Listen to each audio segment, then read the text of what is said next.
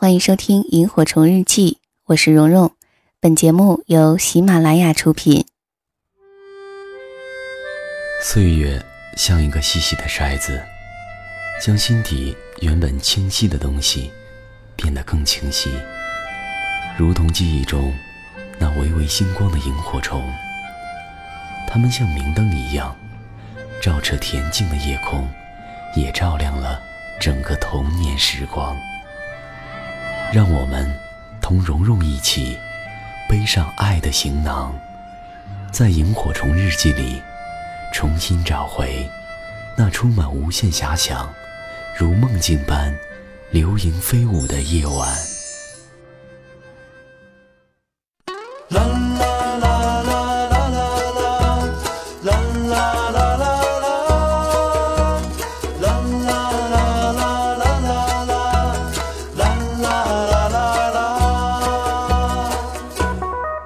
有一个朋友叫瓶子，他是个很厉害的人。和他出去吃饭，我们从来不用想去哪儿，只要告诉他大概想吃什么，他就会迅速的把地方定好，提前定座，然后他会比你早到二十分钟点菜。等你赶到餐厅的时候，第一道菜也几乎刚端上桌子。他熟悉我们圈子里每一个人的口味喜好。知道每个人习惯去的餐厅，如果我们去的是陌生的地方，瓶子还会详细的做出一份路线图。嗯，这种体会怎么说呢？可是无论在手机上装多少个 APP 都实现不了的。于是大家都很满意，尤其是我，每次和瓶子约饭局，他都要例行公事的问我：“你想吃什么？”我反问：“谁付钱？”我，瓶子说：“那还有什么好讲究的？只要不是我自个儿付钱，那当然是吃什么都行了。”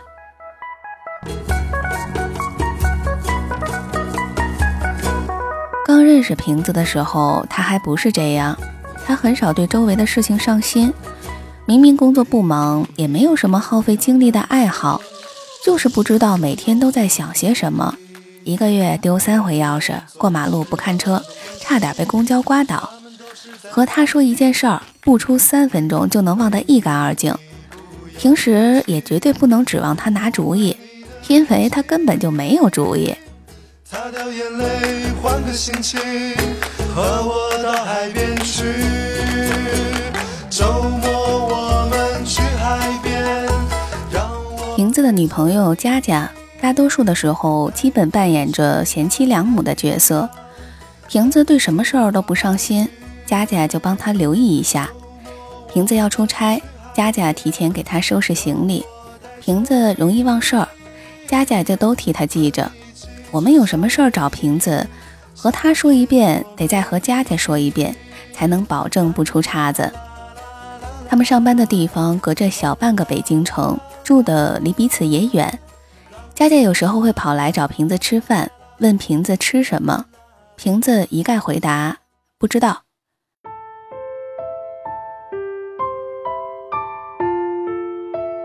除了不知道吃什么，瓶子不知道的事情还有很多，比如不知道周末去哪儿约会，不知道情人节是哪天，不知道佳佳生病了，至少应该打个电话问一问，也不知道佳佳工作忙不忙，有没有什么烦恼。我们和佳佳不是很熟，也不好多说什么。只是有一次聚会，瓶子去上洗手间，我们问他：“你为什么喜欢瓶子啊？”我觉得他傻乎乎的，很有趣啊。佳佳说：“哪儿有趣了？我们一群单身男女都装作什么也没听到，老老实实的吃饭。那个时候我还很天真的觉得，这大概就是伟大的爱情了。”后来我才发现，爱情并不应该是这个样子。谈恋爱大概都有这样一种过程：起初看到另一半的缺点，会觉得很有趣、很可爱；后来就觉得心烦；再后来忍无可忍，恨不能一棍子打死对方。这和爱不爱没有关系，也许都是因为爱才有了这样的问题。我们都以为佳佳是心宽的那类人。对瓶子无限的包容，但我们都不知道，他也有不满，只是把不满都藏在了内心深处，而这些不满日积月累，终于在有一天爆发了出来。起因很简单，佳佳上班的时候遇到一些麻烦，打电话和瓶子抱怨，瓶子嗯嗯嗯嗯了半天，一句完整的话都没说。佳佳有点生气，问他在忙什么。我不忙啊。瓶子觉得莫名其妙。佳佳顿了一会儿，直接挂了电话。虽然生气，佳佳还是下班来找瓶子吃饭。我们吃什么？他问瓶子。不知道。瓶子说：“你选吧。”佳佳的火气又窜上来。我不想选，你选。他冷冷的回应。我真不知道啊。瓶子说：“那别吃了。”佳佳说。容易受伤的梦，握在手中却流失于指缝，又落空。佳佳走在前面，瓶子默默地跟在后面，两个人谁也没说去哪儿，就绕着公司楼下转圈儿。你到底想好吃什么了没？佳佳转身开口问。瓶子正神游物外，一下子睁大眼睛。不是你在想吗？瓶子反问：“为什么什么事儿都是我想？”佳佳又生气了，大声说：“为什么什么事情都要我来替你决定？我今天很累，给你打电话你也心不在焉的。瓶子，你每天都在想什么呀？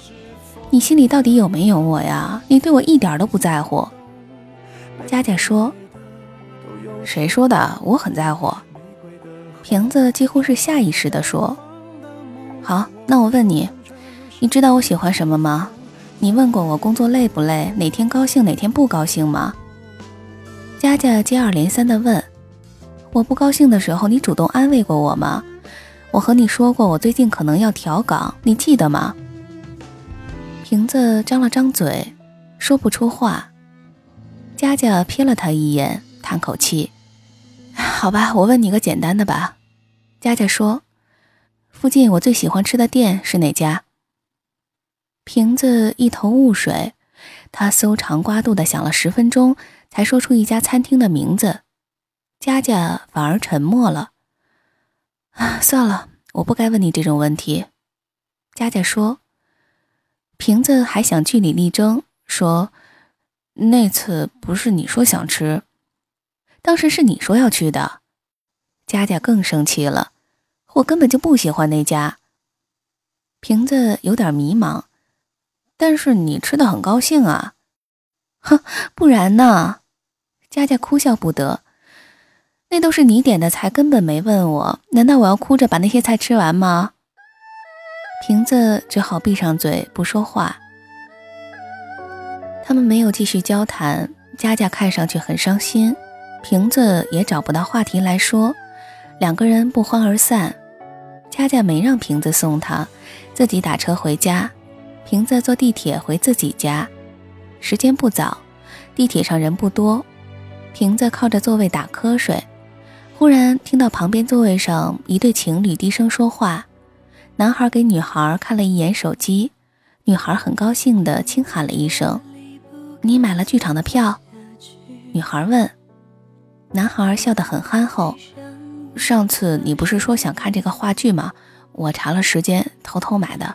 反正是周末，我们一起去吧。女孩拿着手机看了好一会儿，不肯松手。瓶子默默地看着这两个人的笑脸，突然感觉心脏停了一拍。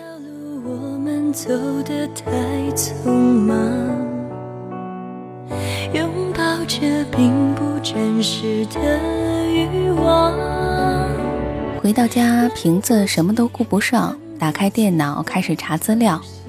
那段时间，瓶子一下班就飞快的回家，叫他吃饭也不出来，说在忙，也不知道在忙些什么。一个月之后，我知道了，原来用了整整一个月的时间，瓶子居然做出了一份方圆两公里内餐厅分析报告，把他住的地方附近所有的餐厅全列在里面。还给出了评价、特色菜、佳佳对不同餐厅的喜欢程度、或者可能感兴趣的地方。后来我看过这份报告，薄薄的三张打印纸，信息量巨大，堪称业界良心呐。从此我对瓶子惊为天人，尤其是还看到他在一家老北京小吃店旁边画了五个星星，标注有佳佳最爱的豆汁儿。嗯，考虑到佳佳并非北京人，这也算是很了不起的爱好了。怎么样，哥们儿，厉害吧？瓶子等着我的评价。嗯，厉害。我猛点头。这是我给佳佳做的。瓶子说：“我想过了，是我不好，对他不够关心，所以我就做了这个。他看到就能知道，其实我是很在乎他的。”由不得我拒绝。我心想，事情不会这么简单吧？但这句话我没有说出口。不管怎么说，对瓶子来说，这已经是翻天覆地的改变。我不想打击他。瓶子很高兴，他觉得他完成了一项伟大的任务。正好过一个月就是圣诞节，他打算在圣诞夜把这份报告交给佳佳，以明心迹。但是这三张纸再也没有机会给出去。只过了两周，佳佳给他打电话说：“瓶子，我们分手吧。”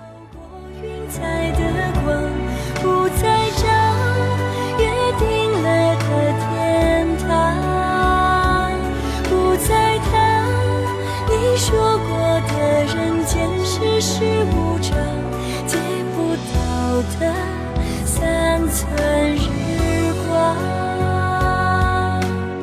再见到瓶子是半年之后，瓶子叫我出去吃饭，去一个我没有去过的地方，说好五点半。我到的时候他已经到了，点了一桌子的菜，居然都是我习惯吃的东西。你，我不知道该说什么了。这些菜你肯定喜欢吃。瓶子说：“你你改行啦，研究人的大脑？”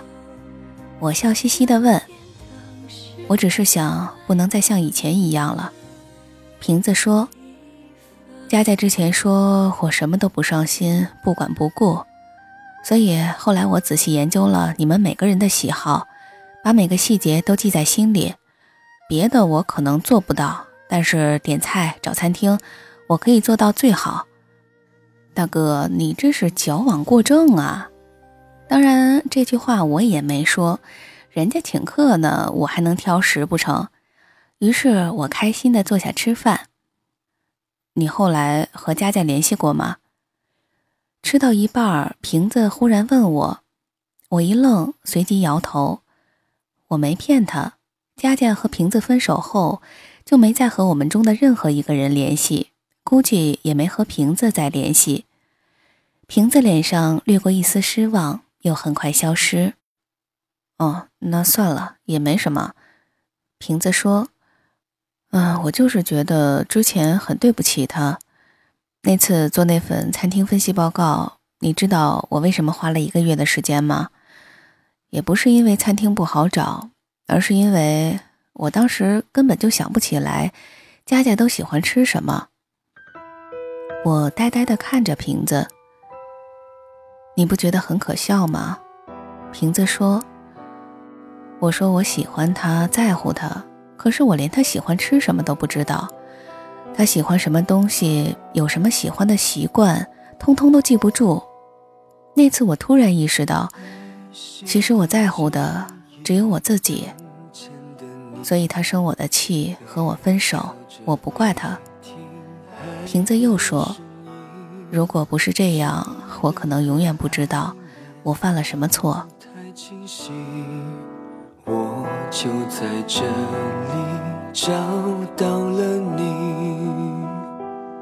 我斟酌一下，说：“其实。”瓶子摇摇头，打断我的话：“我知道你想说什么。”他说：“你想说这段感情里……”不只是我一个人的责任，也许他应该多给我一些机会，等一等我，等我自己做出改变。但是我不想考虑这些。瓶子又摇摇头。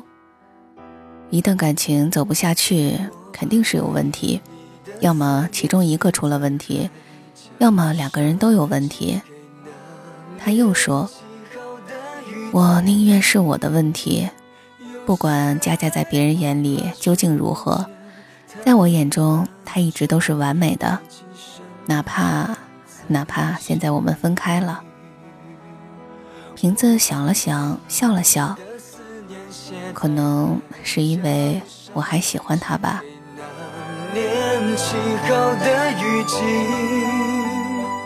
有一些等待不能太漫长已经枯萎在心底我想说点什么，但不知道怎么开口。只好继续喝酒，又喝了半个小时，我才终于想明白我想要说的是什么。瓶子，你还想和佳佳复合吗？我问。瓶子沉默片刻，第三次摇摇头。唉，已经是过去的事儿了，就让它过去吧。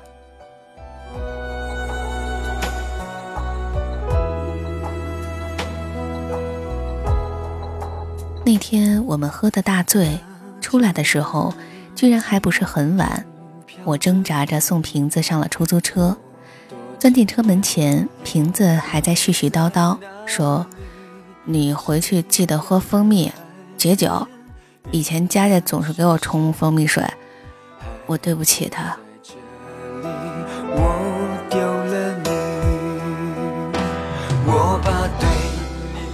我听得鼻子一酸。出租车载着瓶子走了，我住得近，打算一路走回去。走到一半，正好从一对情侣旁边经过，女孩拉着男孩的手，问：“我们一会儿吃什么呀？我饿了。”男孩一只手在玩手机，头也不抬，说：“你喜欢吃什么就吃什么，别老问我。”我一下子愣住了，我突然很想叫住他们，想对男孩说。要珍惜你的感情啊！想说你要记得他爱吃什么，如果拿不定主意，至少多给他几个选择。想说，人对另一个人都是一点点失望，最后信任感彻底消失，终于无法挽回。想说，世界上那么多那么多爱情，其实都是被细节打败的。但我还没有来得及说，他们很快。就走远了。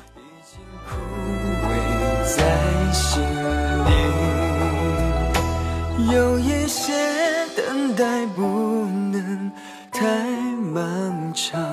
已经枯萎在心底。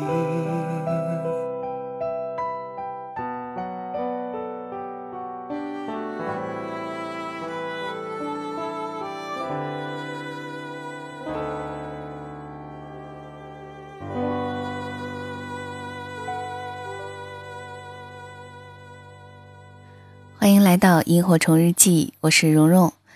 呃，最近看到一些留言和私信，说蓉蓉你风格怎么变了？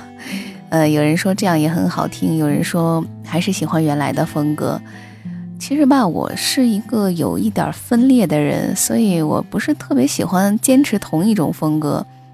所以大家最近所说的风格变了，估计是和我选择的素材有关系。比如说，我之前经常嗯讲的张小涵、王莹、宋小军、烟波人长安，嗯他们的故事，我特别喜欢他们，就是这种自由随性、特别接地气儿的这种叙事方式。故事听起来就好像发生在自己或者是周围人的身上，包括在我自己讲的过程当中，有时候就会经常想到，哎，这不是谁谁谁吗？嗯，当然了，我偶尔也会选择一些故事性不是太强的所谓鸡汤文吧。呃，因为有听友说，蓉蓉你能不能不要总是把血淋淋的现实扒开让我们看呀？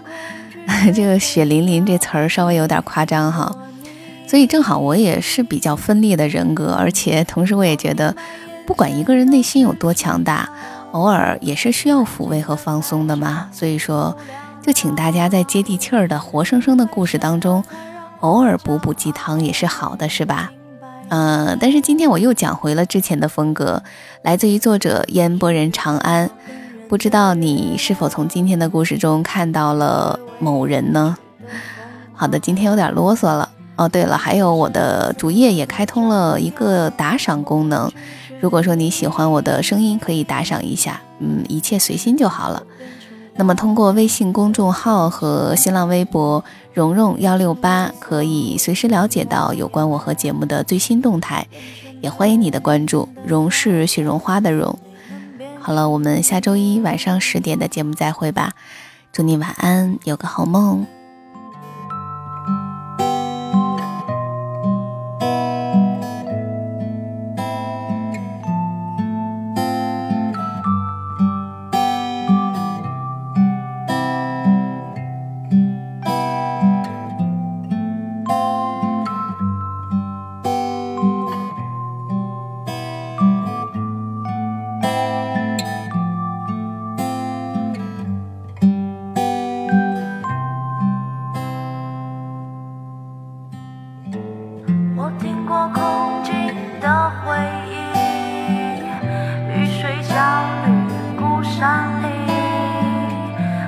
我被诅咒的秘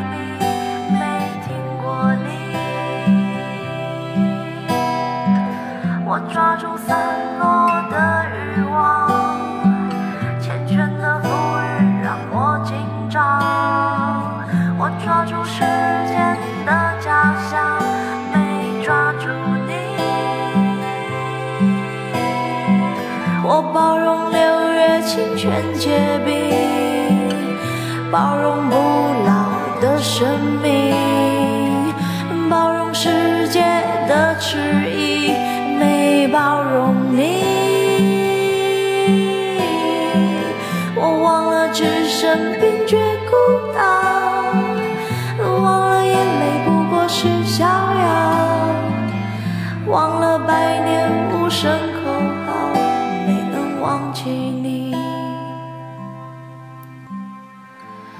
想要更好更圆的月亮，想要未知的疯狂，想要声色的张扬，我想要你。